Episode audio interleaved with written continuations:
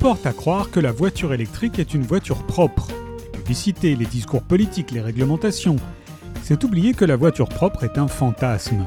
Tout objet, automobile ou non, a un impact environnemental lors de sa production comme lors de son usage.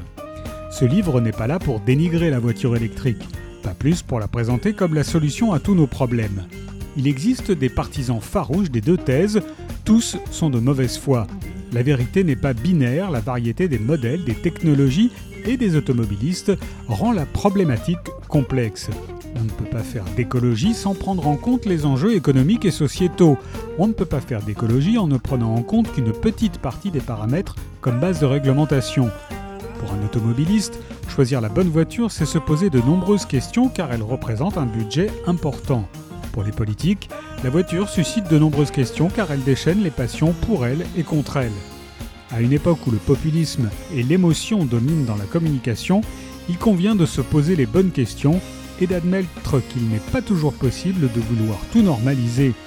La transition automobile voulue à marche forcée pourrait, si on y prend garde, avoir l'effet inverse de celui recherché. L'arnaque de la voiture propre de Nicolas Meunier est paru chez Hugo